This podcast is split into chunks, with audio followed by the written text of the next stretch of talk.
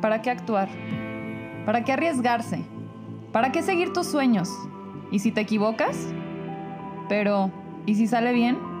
¿Y si todo eso que imaginas sí es posible? Homeostasis. Adaptarnos al espacio, al entorno que nos rodea, construir nuestro propio aprendizaje y criterio, para desde ahí tomar las mejores decisiones para nuestras vidas. Esto es Entropía, un podcast que te hará pensar y cuestionar, de tal manera que encuentres esas respuestas en ti. Yo soy Débora Morales, una chica normal con cuestionamientos normales. ¿Te atreves a escucharnos?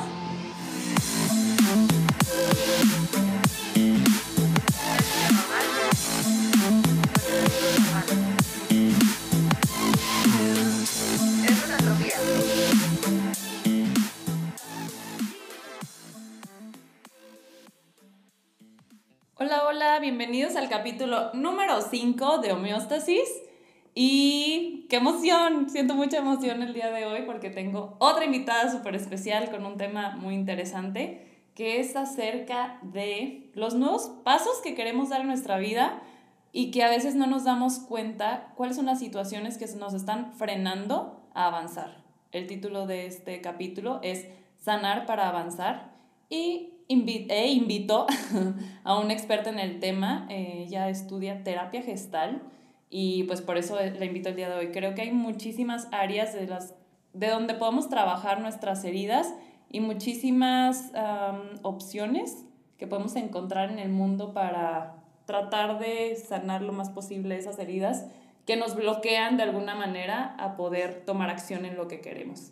Bienvenida, amiga Lidia, ¿cómo estás? Muy bien, muchas gracias primero que nada por compartirme y permitirme estar aquí en tu espacio. Muy contenta. Mm, no te sientas nerviosa. Aquí, aquí todo fluye. Bueno, los nervios no sí, son, son parte de, pero tú eres experta en el tema, así que no va a haber problema en el desarrollo de nuestra plática. Así que Perfecto. quiero platicarles un poquito. A Lidia la conocí hace, ¿cuántos años, amiga? Como tres años y medio. Nos conocimos en un vuelo. Nos íbamos a Las Literal. Vegas. Ajá, nos fuimos a Las Vegas. eh, y pues hicimos una amistad muy padre. La verdad es una mujer que yo admiro muchísimo. Yo me acuerdo haberla visto varias veces en escenario hablando, súper chida, empoderada. Y yo decía, wow, qué increíble. Y de hecho, cuando estaba sentada lado de mí fue como, oh my god, es la famosa Lidia. Entonces, eh, pues es como muy padre como la vida te va uniendo en ciertos puntos con personas pues de éxito que te ayudan a crecer en diferentes áreas. Se me hace súper interesante esto que estás desarrollando. ¿Qué es? Una, una Especialidad. especialidad. Qué padre. ¿Cuánto tiempo llevas en ella? Sí, un año. Ok. Pues antes, eh, no quise preguntarle, porque hasta que estuvimos aquí en el podcast, eh, quería preguntarle de qué trata esto de terapia gestal, a que me lo explicara a mí, para que todos ustedes lo escucharan.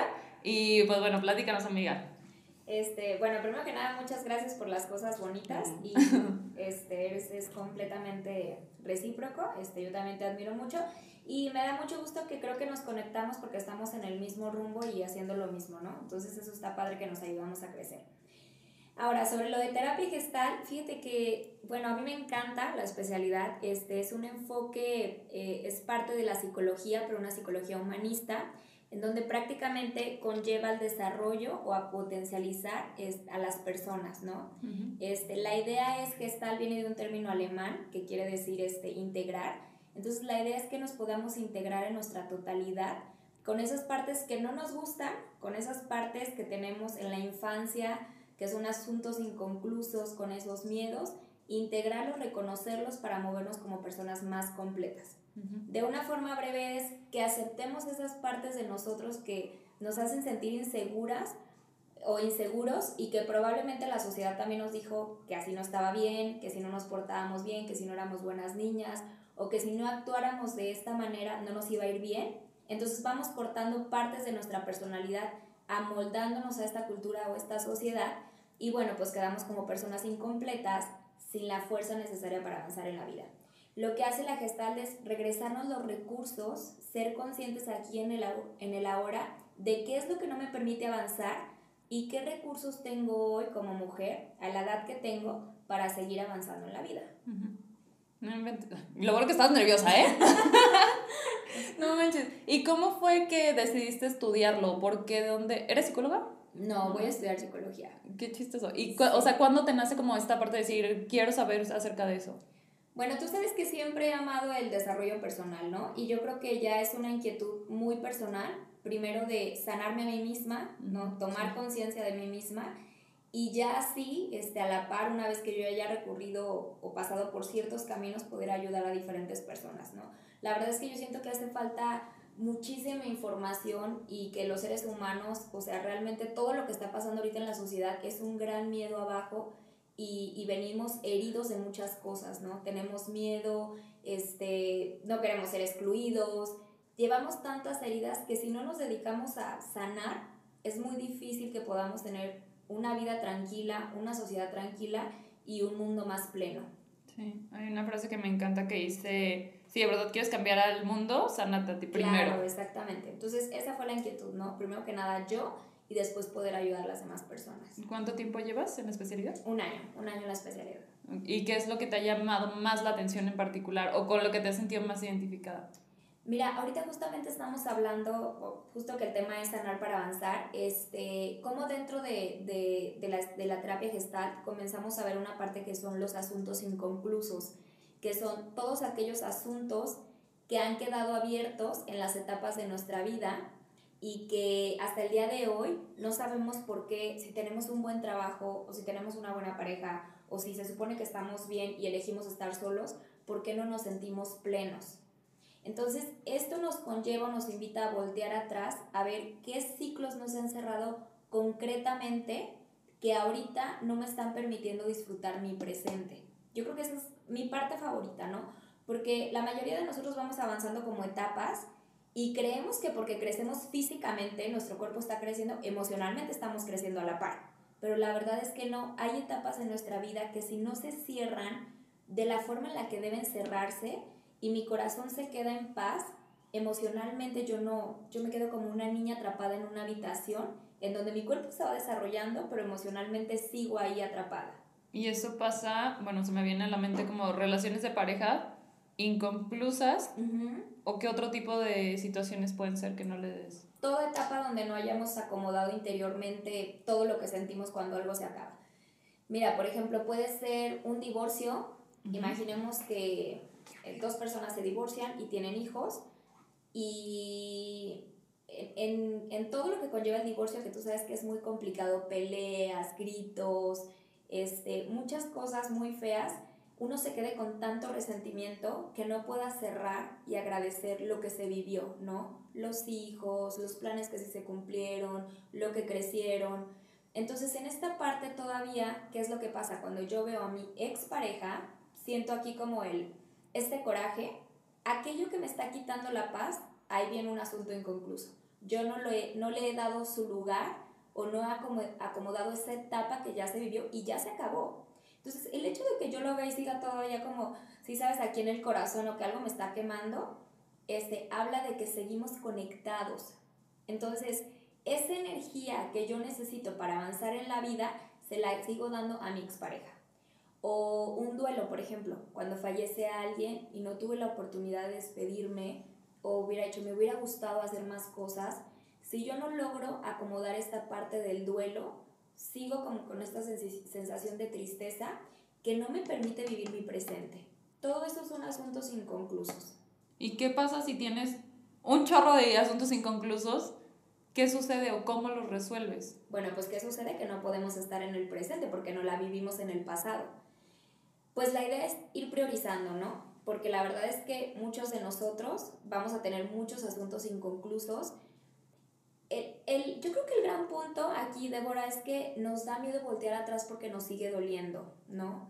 Y, y no nos gusta ver las cicatrices que llevamos. Sin embargo, las cicatrices nos hablan de lo vivido.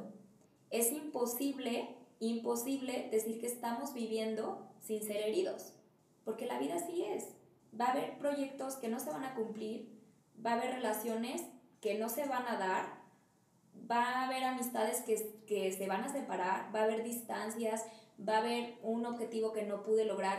Entonces, si yo todo eso no voy interiorizando y acomodándolo, y me meto en las actividades, y me meto en las actividades, y lo que viene, y lo que viene, y lo que viene, pues lo que, voy a, lo que va a hacer es una carga en donde mi mochilita esté muy pesada para avanzar.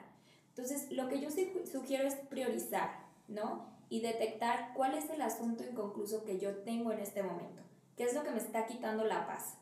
Y de ahí, bueno, existen diversas formas en las que podemos sanar.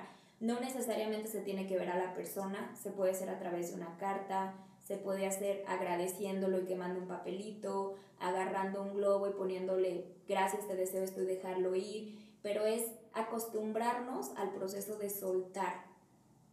Y puede que no se suelte la primera. Claro, puede que no se suelte la primera, pero primero que nada es la disposición también de hacerlo, ¿no? Y hacerte consciente, o sea, porque a lo mejor ahorita lo estamos platicando y hay ciertas personas que tienen identificado cuál es el proceso que requieren cerrar, pero hay otras que no y viven por la vida así, solo enojadas con la vida que no saben ni por qué. Exactamente, es identificar, completamente de acuerdo.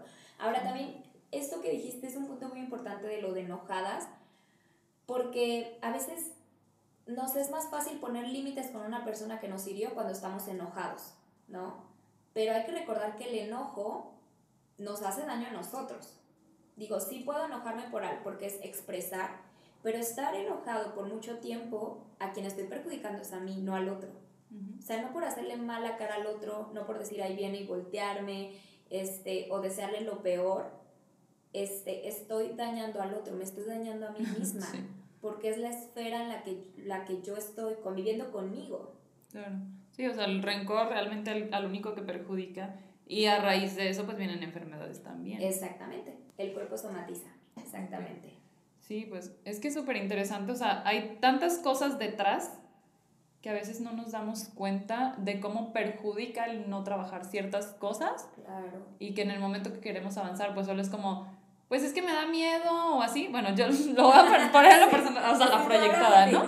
La proyectada, este, no sé, por ejemplo, en este punto de mi vida, o sea, me doy cuenta que tengo miedo cañón a hablar en público y al ponerme enfrente de la gente. Pero ya detecté. yo no sé cómo, ¿eh? Porque yo cada vez que te veo en el escenario también es. Ay, nada que ver.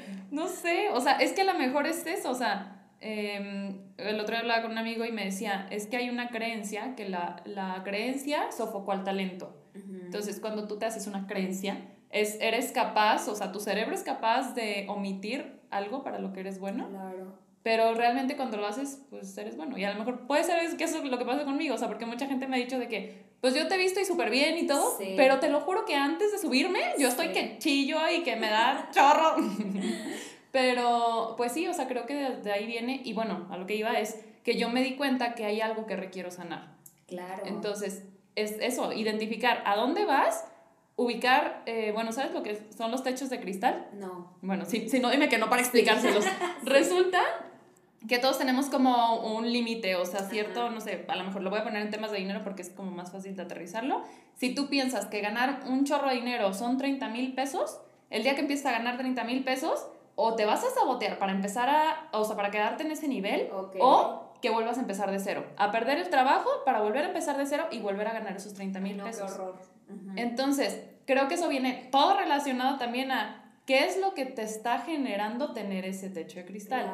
Y pueden venir miedos, pueden venir, o programaciones. sea, programaciones, cosas que no han sanado en el pasado, o sea, a lo mejor no querer ser más que tus papás. Claro, sí. No sé, sí, son muchas cosas. Ay, no, amiga, a ver, sigo platicando porque ya me fui por otro lado. No, no, no, no, sí tienes razón, tiene mucho que ver eso. Este, el punto es que como nos programaron así de chiquitos, ¿no? No, no somos conscientes de, de, o sea, justamente lo que tú dices, que esas programaciones están creando una realidad, ¿no? Entonces, hay que ser súper, súper, este, ahora sí que responsables o, o tener el carácter para darnos cuenta que todo lo que estamos viviendo en este momento nosotros lo generamos, ¿no? Por ejemplo, lo que pasa con las parejas, este, que son muchos asuntos inconclusos ahí, ¿no? Nos quedamos atrapados por tantas expectativas que ponemos en la pareja. Justo eso te iba a decir. O sea, es como tanto lo que le ponemos, a veces cosas que ni siquiera le corresponden a la pareja, no le corresponden a los papás. Pero pues los papás ya no van a venir, nos van a dar esas, es, ya no van a cubrir esas necesidades. Entonces, como yo me quedo como niña, quiero que alguien venga y los cubra. Entonces, te elijo a ti pareja y tú cúbrelos. Y, yo, y, te friegas y tú solucionas mis... Exactamente. Sí, claro. Entonces, cuando no, lo, cuando no pasa esto, hay una rabia y un enojo muy grande en mí que no corresponden al momento presente, que eso es lo que, lo que se ve en la gestalt. O sea, este, este enojo, este llanto, este dolor que es tan fuerte no corresponde al de una persona decir, me falló, no me pudo cumplir con esto.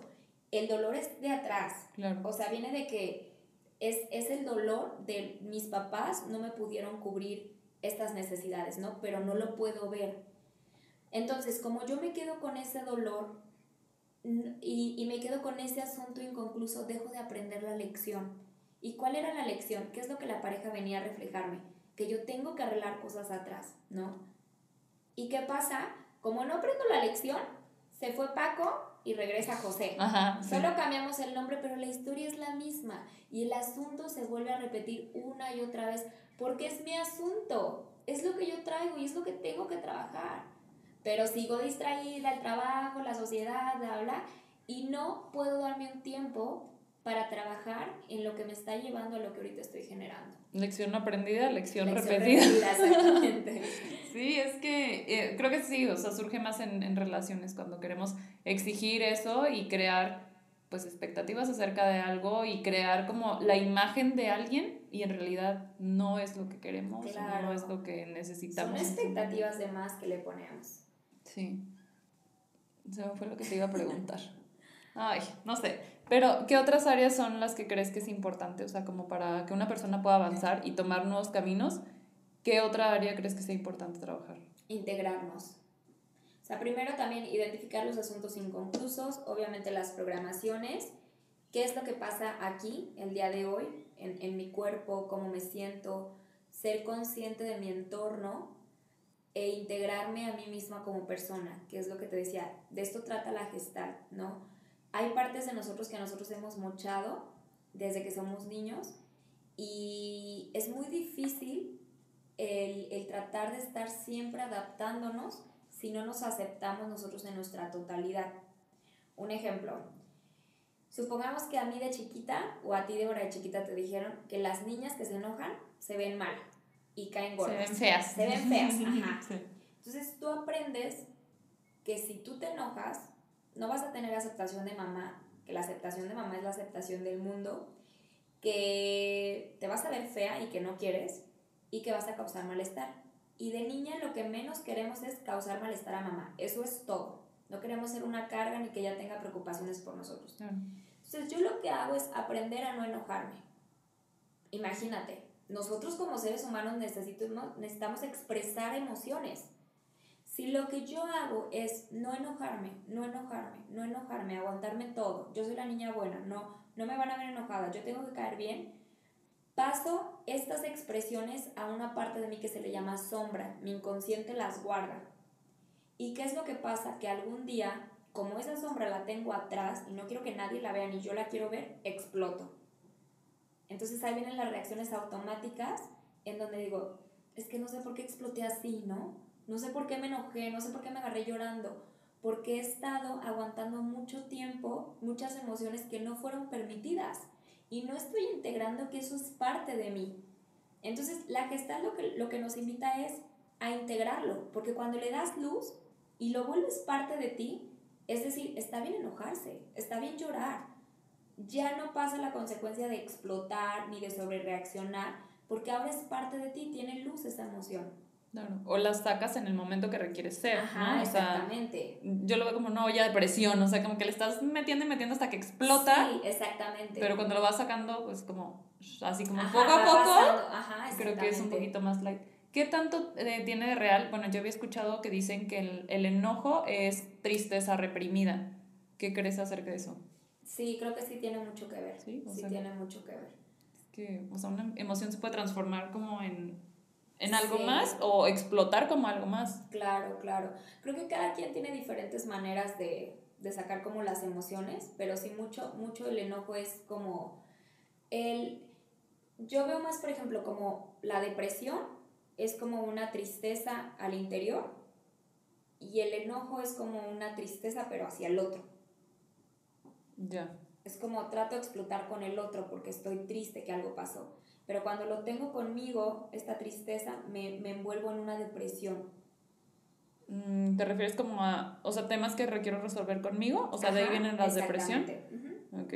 ay, no manches, son demasiadas cosas, pero, pero sí, o sea, creo que el primer paso pues es empezarnos a ser conscientes de lo que hay que trabajar Claro, y realmente querer hacerlo. claro. Pues gracias, ya nos compartiste hasta los tips para empezar a trabajarlo. A ver, se los vamos a repetir. O sea, uno puede hacer, hacer cartas Sí, exactamente. O sea, para se- soltar. Ajá, para soltar. Y de- como tú dijiste primero, ¿no? Que, que eso se me hizo excelente. Pues identificar primero cuáles son tus asuntos inconclusos, ¿no? Sí. Y cuáles son los que me quitan paz. Si el ego no nos deja reconocer que un enojo, que mi ex, que esto y el otro, no vamos a avanzar. Tenemos que identificar cuáles son los asuntos inconclusos que me quitan paz. Y de ahí podemos, digo, si yo por ejemplo tengo un asunto inconcluso con una hermana y puedo verla y sé que puedo platicar con ella sanamente, está excelente, ¿no? Una plática. Y decir, oye, yo me acuerdo de esto, me quedé como con esta parte, lo quiero expresar. Si no se puede, porque puede ser que la persona ya falleció o puede ser que la persona no se preste, no es necesario que esté, se puede hacer a través de una carta, ¿no? De un globo, de dejar ir, de quemar. El punto es que el subconsciente entienda que es dejar ir.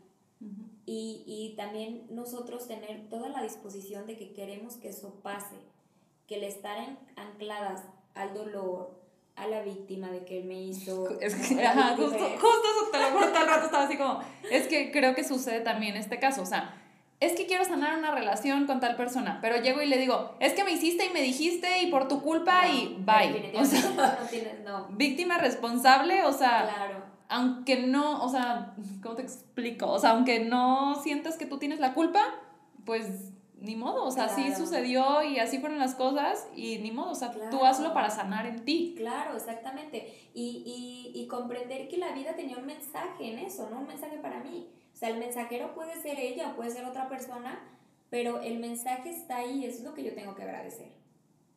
Sí, que está llegando para, bueno, o sea, realmente que todos son un espejo tuyo de lo que requieres atravesar en ese momento y la vida te va a poner exactamente la persona que requieres. Claro, hasta que cierre el asunto inconcluso. Sí.